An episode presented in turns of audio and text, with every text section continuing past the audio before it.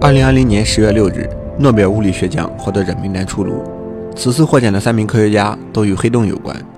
此次诺贝尔物理学奖的一半颁发给了罗杰·彭罗斯，以表彰他发现黑洞的形成是对广义相对论的一次强有力的预测；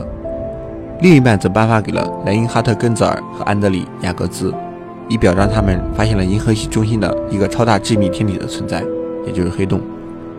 发现黑洞凭什么可以获得诺贝尔物理学奖？罗杰·彭罗斯是英国的一名物理学家。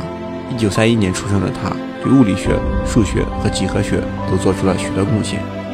而他之所以可以获奖，要跟他在1965年编写的引力坍塌和时空起点的论文有关。爱因斯坦在1916年发表了著名的广义相对论，不仅预言了引力波的存在，同时还预言了某些超大质量的恒星在消亡时会变成一个黑洞。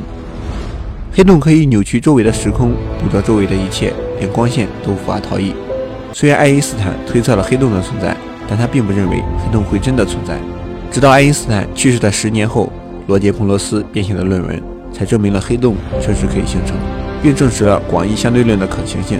在罗杰·彭罗斯的论文中，他认为黑洞的中心是一个起点，而这个起点的密度和引力将是无穷大，所有人类认知的物理规律到这里将会全部失效。罗杰·彭罗斯成功撬动了物理界的天平，证实了广义相对论的存在，也让他获得了物理界最高奖项的殊荣。但著名的起点理论并非他一人提出，而是他和著名的物理学家霍金一起。如果说霍金仍然在世，那么这个物理学奖应该也有他的一份。莱因哈特·根泽尔和安德里·亚格兹两个人从上世纪九十年代就各自率领科研小组，专门研究银河系中心的射手座 A 星区域。这个区域内存在一个看不见的天体，质量大约是太阳的四百万倍，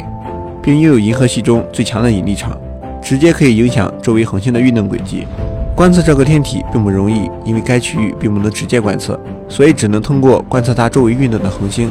但恒星绕行该区域一周需要十六年的时间。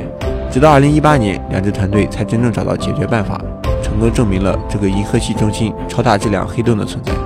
今年的诺贝尔物理学奖的三位得主都是在研究致密超大质量天体方面做出了巨大的贡献。也正是因为黑洞的发现，才证明了广义相对论的伟大。虽然人类和宇宙中的天体比起来显得微不足道，但伟大的人类智慧会让未来的我们看得更远，走得更深。